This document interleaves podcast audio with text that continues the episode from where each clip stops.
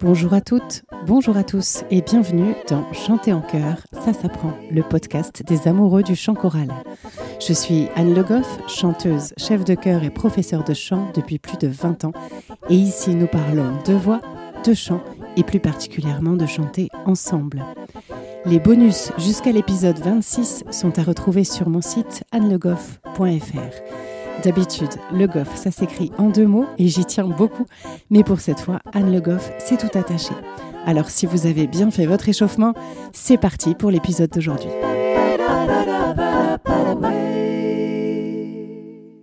Le qui suis-je du jour? Quand j'étais plus jeune, j'ai enseigné pendant un an, juste avant de partir dans le sud, l'éveil musical au conservatoire d'Auxerre. L'éveil musical, c'est cette discipline où on accueille des enfants de 3, 4, 5 ans au conservatoire avant qu'ils ne puissent commencer l'instrument et la formation musicale. L'idée, c'est effectivement de les éveiller à la musique, de leur faire entendre des choses, découvrir les instruments et chanter aussi. J'ai un super souvenir de cette année parce que même si je ne vous le cache pas, les enfants m'épuisaient pas mal parce qu'ils étaient assez difficiles à canaliser et que sur trois quarts d'heure, c'était compliqué d'avoir un calme un tant soit peu durable. Malgré tout, c'était très très joyeux, très créatif aussi parce que j'avais toujours à cœur de leur trouver de nouvelles choses, de nouveaux jeux. Donc j'avais écrit des petites chansons sur lesquelles on avait fait des danses. J'avais aussi créé avec ma petite plastifieuse un jeu de cartes avec les instruments. Euh, donc on écoutait différentes musiques et on essayait de retrouver les instruments avec nos cartes. On apprenait aussi avec ce jeu à les classer par famille. Et puis je testais des choses tout le temps. Et je me souviens très bien d'un jeu qu'on avait fait où les enfants étaient par deux. L'un était allongé et son seul travail, c'était de bien respirer. Et l'autre posait sa main sur différents endroits de celui qui était allongé, le but étant de sentir les différentes parties du corps respirer. Et ça, c'était vraiment génial parce que, évidemment, si vous mettez la main sur le ventre ou sur les côtes, c'est assez facile de sentir la respiration. Mais si on met la main sur les jambes ou les bras, évidemment, c'est plus difficile.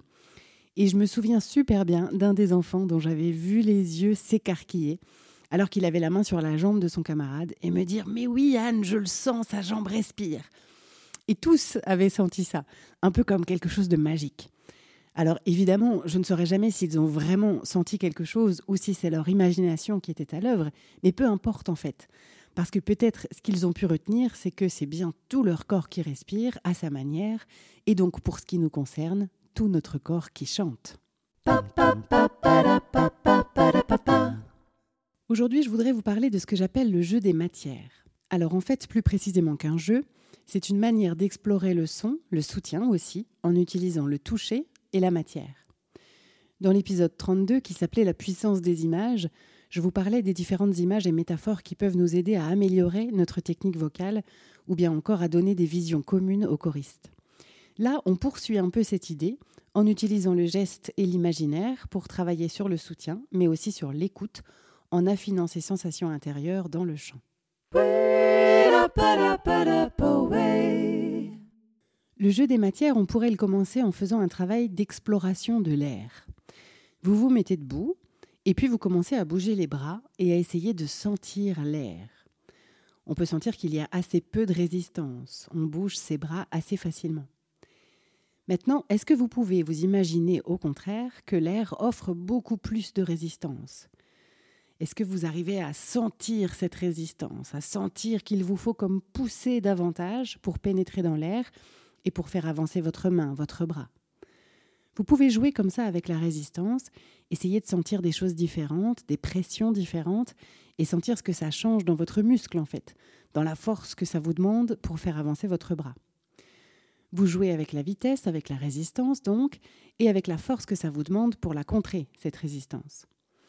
Dans cette exploration de l'air, vous pouvez déjà ajouter du son que vous coordonnez au geste et vous pouvez peut-être déjà sentir votre son qui se densifie lorsque la résistance de l'air que vous imaginez est plus importante.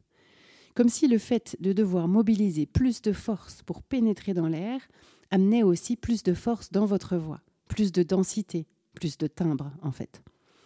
Ce qui se passe, c'est qu'en mobilisant votre musculature, et notamment celle de l'équilibre, celle du ventre si je puis dire, qui vous permet de donner plus de force à vos bras, vous mobilisez aussi cette musculature pour le chant, Donc votre voix est plus soutenue, votre air est plus sous pression, et donc en théorie votre son est meilleur. Là encore, vous pouvez continuer à jouer avec la vitesse en opposition à la résistance et voir, sentir et entendre ce que ça change à la fois sur votre son, mais aussi sur le confort que vous avez à le produire.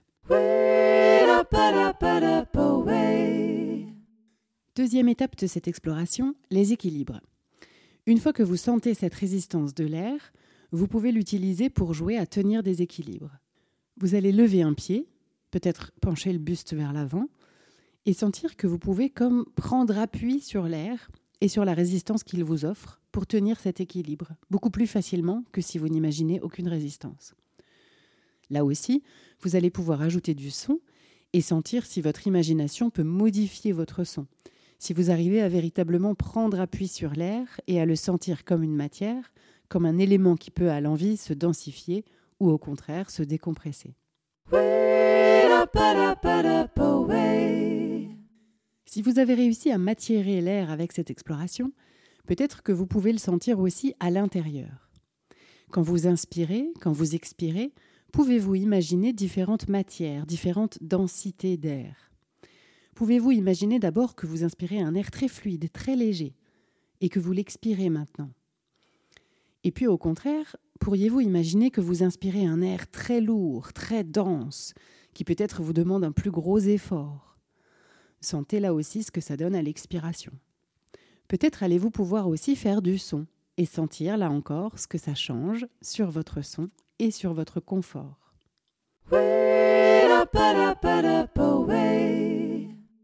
Parfois, j'utilise un peu cette idée pour les chœurs. Par exemple, je fais le parallèle que j'avais déjà fait dans l'épisode 32 entre le chant et la nage.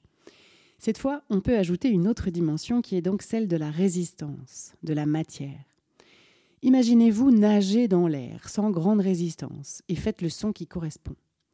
Bien sûr, vous pouvez véritablement faire le geste pour accompagner le son, ça n'en sera que plus probant.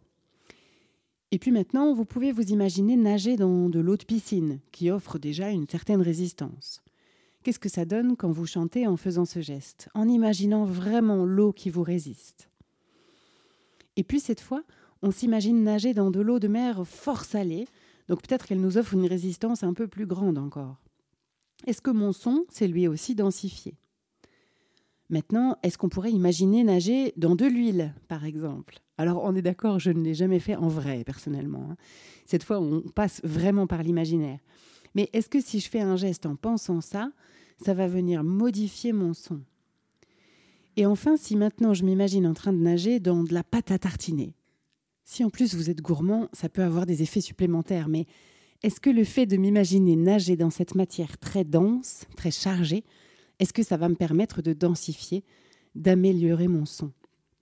Alors bien sûr, pour que ça fonctionne, il faut véritablement imaginer. C'est pas juste y penser comme ça, non. C'est vraiment avoir la sensation, visualiser la chose. Il faut vraiment que vous ayez en tête cette sensation que vous voulez chercher.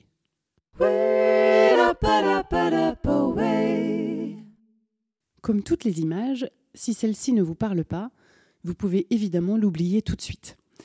Si elle vous a parlé, en revanche, si vous avez testé et que vous avez senti des choses s'améliorer, alors n'hésitez pas à y revenir de temps en temps pour travailler, mais aussi pendant que vous chantez en chœur, si vous sentez que votre son mériterait un peu plus de soutien, de chair, de densité. Je vous fais écouter ce que ça donne sur ma voix si je m'imagine nager dans l'air. Et dans l'autre piscine.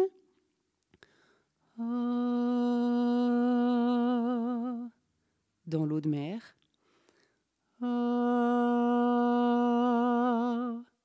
Dans l'huile.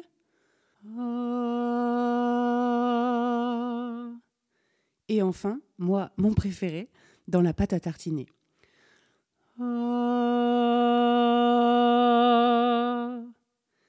Alors, vous ne me voyez pas, mais faites-moi confiance, je fais le geste avec pour que ça soit efficace et pour que vraiment les sensations s'ancrent dans mon corps.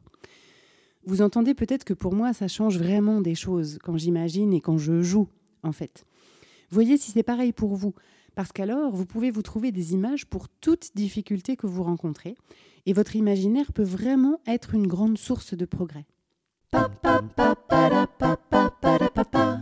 Le bonus aujourd'hui est une vidéo qui explique et montre très bien le fonctionnement du diaphragme, mais aussi du périnée, qui a une importance bien sûr pour les chanteurs, et des muscles intercostaux.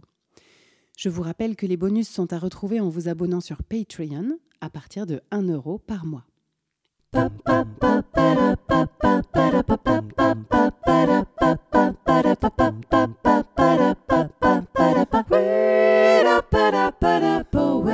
J'espère que cet épisode vous a plu.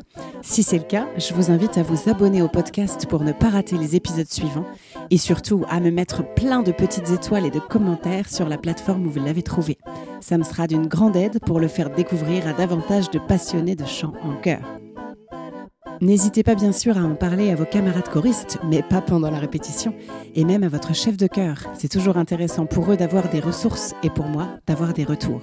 Si vous souhaitez découvrir les bonus dont je vous parle dans l'épisode, vous pouvez prendre un abonnement à partir de 1 euro par mois sur Patreon. C'est une plateforme de financement participatif qui pourra me permettre de continuer sereinement ce podcast. Cherchez Patreon, P-A-T-R-E-O-N, et vous tapez Chanter en chœur tout attaché. Le lien est aussi disponible sur mon site annelegoff.fr à l'onglet podcast. N'hésitez pas là aussi à laisser des commentaires, vos questions ou les sujets que vous aimeriez que j'aborde. Merci à tous, on se retrouve la semaine prochaine pour un nouvel épisode de Chanter en chœur, ça s'apprend. D'ici là, prenez soin de vous et de votre voix.